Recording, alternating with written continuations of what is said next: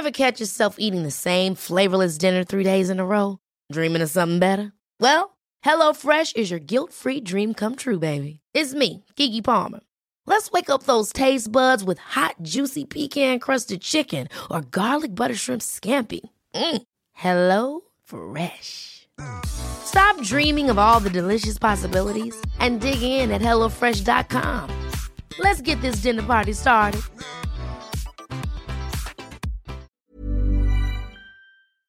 ¿Por qué Marx no nos proporciona en el Capital información sobre la evolución de los salarios en Inglaterra a partir de la década de los 50? ¿Qué hay detrás de esa omisión de datos, de esa información sesgadamente incompleta? Veámoslo. En un vídeo anterior ya mostré el uso poco riguroso y rayando la manipulación hacía Karl Marx de un documento estadístico del siglo XIX como eran las actas de los inspectores laborales, conocidas popularmente como Blue Books, para, retorciendo esas actas, encajarlas con su narrativa ideologizada.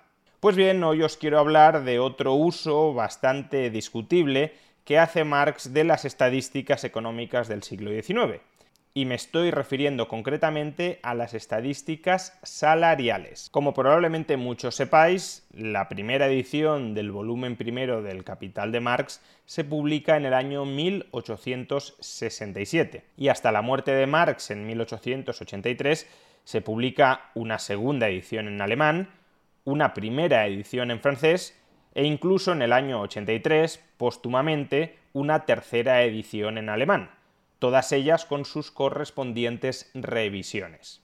Pues bien, sentado esto, fijémonos en la crítica que efectúa Bertram Wolfe, uno de los fundadores del Partido Comunista de Estados Unidos, que con el tiempo se convirtió en un intelectual y activista anticomunista y antimarxista, evidentemente. Dice Wolfe, a pesar de que Marx estudia las estadísticas británicas hasta 1866, su análisis de los informes de salud pública llega hasta 1865, los de los informes de los inspectores fabriles, los Blue Books, hasta 1866, y cualquier otro dato nos lo proporciona tan actualizado como puede, Marx no menciona una palabra sobre la evolución de los salarios en Inglaterra a partir de 1850. De hecho, no hay ningún estudio serio de la evolución de los salarios reales en el capital, se refiere. La primera edición de Das Kapital se completó en verano de 1865. La segunda edición alemana se publicó en 1873 y Marx aprovechó para hacer revisiones y correcciones, pero no modificó una sola palabra sobre la evolución de los salarios. Justo antes de su muerte, preparó una tercera edición que fue publicada póstumamente por Engels en 1883. Sobre este asunto, el de los salarios, igualmente silencio tampoco los materiales que dejó sobre el segundo y el tercer volumen del Capital rompieron el silencio sobre esta cuestión, sobre la evolución de los salarios reales. He de corregir ligeramente a Wolfe, y es que Marx en el Capital sí hace una referencia a la evolución de los salarios reales en distritos agrarios hasta el año 1859. Es decir, que realmente las estadísticas salariales no terminan en 1850, sino más bien en la década de los 50. Pero es verdad que en el Capital Marx no se preocupa por tratar de estimar cuál estaba siendo la evolución de los salarios reales en Inglaterra y desde luego deja de dar cifras de salarios nominales o reales a partir de la década de los 50, a pesar de que, como bien indica Wolfe, otros indicadores de salubridad o de condiciones laborales sí intenta actualizarlos tanto como puede.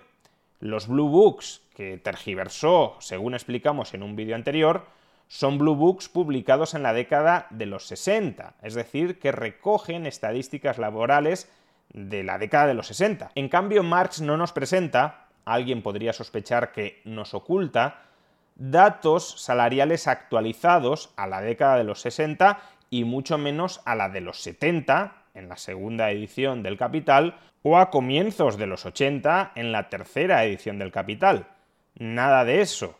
Toda mención a los salarios queda fosilizada en el capital a la década de los 50. ¿Y por qué Marx no actualiza las estadísticas salariales? ¿Por qué no nos va contando en la primera edición del Capital cómo estaban evolucionando los salarios en la década de los 60? ¿O en la segunda edición del Capital cómo estaban evolucionando los salarios en la década de los 70? ¿O en la tercera edición del Capital cómo estaban evolucionando los salarios en la década de los 80? ¿Por qué no nos proporciona esta información que contextualice su presunta descripción objetiva del desarrollo histórico del sistema capitalista, con el objetivo de ilustrarnos que efectivamente los trabajadores estaban siendo crecientemente pauperizados, aun cuando fuera en términos relativos, con respecto a los capitalistas? ¿Por qué no adjunta evidencia empírica de su teoría, de su descripción objetiva del capitalismo, cuando eso supuestamente contribuiría a reforzar sus observaciones y su crítica a la economía política? Por ejemplo, en el discurso inaugural de la Primera Internacional en 1864, Marx dice lo siguiente. Desde 1848 ha tenido lugar en estos países, Europa continental, un desarrollo inaudito de la industria y una expansión ni siquiera soñada de las exportaciones y de las importaciones. En todos ellos, el aumento de la riqueza y el poder, restringido exclusivamente a las clases propietarias, ha sido en realidad embriagador. En todos ellos, lo mismo que en Inglaterra, una pequeña minoría de la clase trabajadora ha obtenido cierto aumento de su salario real, pero para la mayoría de los trabajadores el aumento nominal de los salarios no representa un aumento real del bienestar. Y asimismo, en el Capital podemos leer un texto muy famoso que reza lo siguiente. La ley que mantiene en equilibrio la sobrepoblación relativa, o ejército industrial de reserva, y el volumen e intensidad de la acumulación de capital, encadena al obrero al capital con grilletes más firmes que las cadenas con las que Hefesto ató a Prometeo a la roca. Esta ley hace de la acumulación de miseria One size fits all seemed like a good idea for clothes. Nice dress. Uh, it's a it's a t-shirt. Until you tried it on. Same goes for your healthcare. That's why United Healthcare offers a variety of flexible, budget friendly coverage for medical, vision, dental, and more. So, whether you're between jobs, coming off a parent's plan, or even missed open enrollment, you can find the plan that fits you best. Find out more about United Healthcare coverage at uh1.com. That's uh1.com. It's that time of the year. Your vacation is coming up. You can already hear the beach waves feel the warm breeze, relax, and think about work. You really, really want it all to work out while you're away. Monday.com gives you and the team that peace of mind. When all work is on one platform and everyone's in sync, things just flow wherever you are. Tap the banner to go to Monday.com. Many of us have those stubborn pounds that seem impossible to lose, no matter how good we eat or how hard we work out. My solution is PlushCare. PlushCare is a leading telehealth provider with doctors who are there for you day and night to partner with you in your weight loss journey. They can prescribe FDA-approved weight loss medications like Wagovi and Zepbound for those who qualify. Plus, they accept most insurance plans. To get started, visit plushcare.com slash weight loss. That's plushcare.com slash weight loss. Una condición necesaria para la acumulación de riqueza. La acumulación de riqueza en un polo es al mismo tiempo acumulación de miseria, tormentos para el trabajo, esclavitud, ignorancia, embrutecimiento y degradación moral en el polo opuesto, esto es, donde se halla la clase que produce su propio producto como capital. Dicho de otra manera, Marx no tenía una visión demasiado optimista ni demasiado positiva sobre la evolución de las condiciones de vida de la clase obrera bajo el capitalismo, y la métrica más importante para aproximar cómo están evolucionando esas condiciones de vida de la clase obrera bajo el capitalismo son los salarios reales. Por tanto, y sin querer afirmar que su teoría sea radicalmente incompatible con que los salarios reales aumenten, en algunas partes de su obra Marx se cubre las espaldas dejando la vía abierta a que los salarios reales puedan aumentar, no así los salarios relativos, es decir, el peso de la masa salarial sobre el PIB, pero sin querer afirmar que la teoría marxista sea radicalmente incompatible con que se incrementen sostenidamente los salarios reales dentro del capitalismo, desde luego un incremento sostenido de los salarios reales dentro del capitalismo chirría con muchas de las descripciones sobre el funcionamiento de este modo de producción que efectúa Marx. Por tanto, uno podría pensar que desde una perspectiva marxista es mejor omitir, es mejor obviar aquellas estadísticas que apunten a una revalorización de los salarios reales. Y la cuestión es justamente esa, que a partir de la década de los 50, y a diferencia de lo que había ocurrido hasta ese momento, los salarios reales comienzan a aumentar en Inglaterra.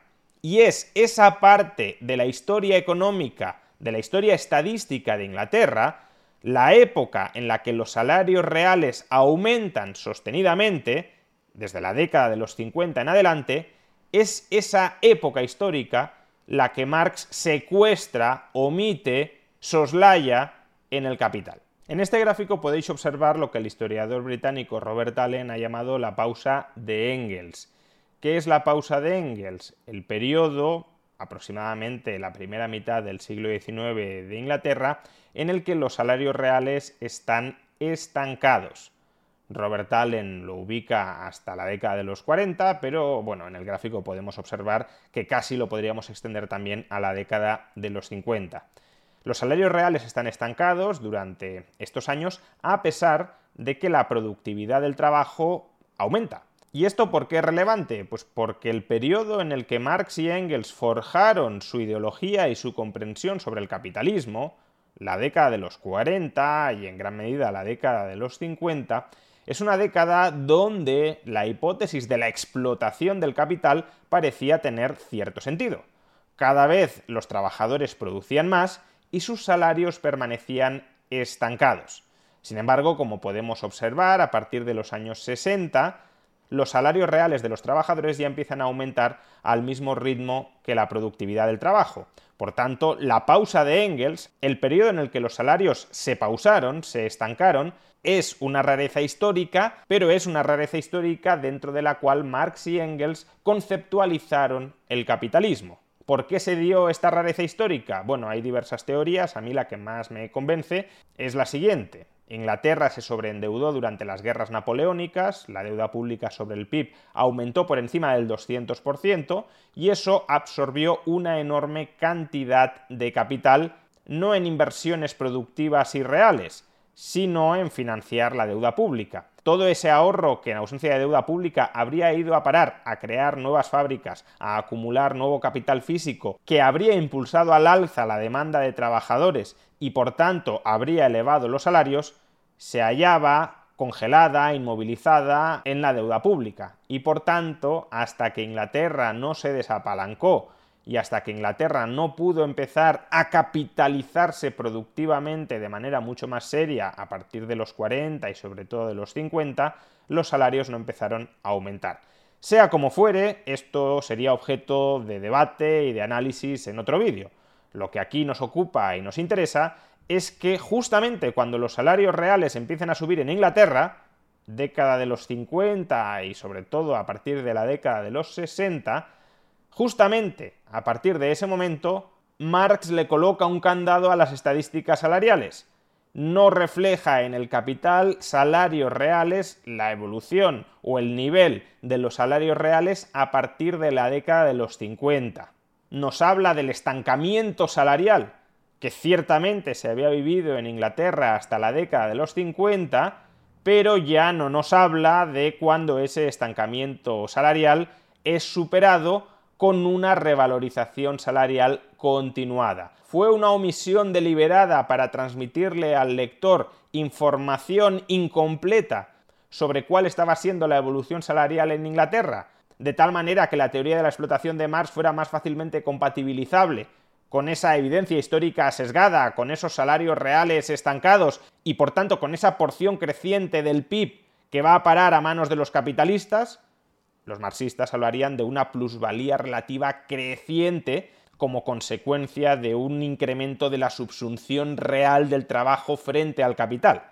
Sea como fuere, eso no sucedió porque los salarios reales aumentaron sostenidamente a partir de la década de los 50 y al mismo ritmo que la productividad.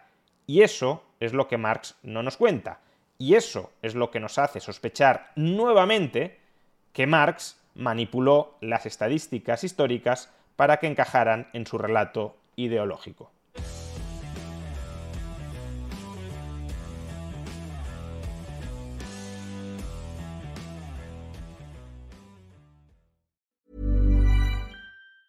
Ever catch yourself eating the same flavorless dinner three days in a row?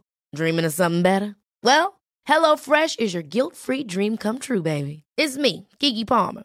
Let's wake up those taste buds with hot, juicy pecan-crusted chicken or garlic butter shrimp scampi. Mm. Hello Fresh. Stop dreaming of all the delicious possibilities and dig in at HelloFresh.com.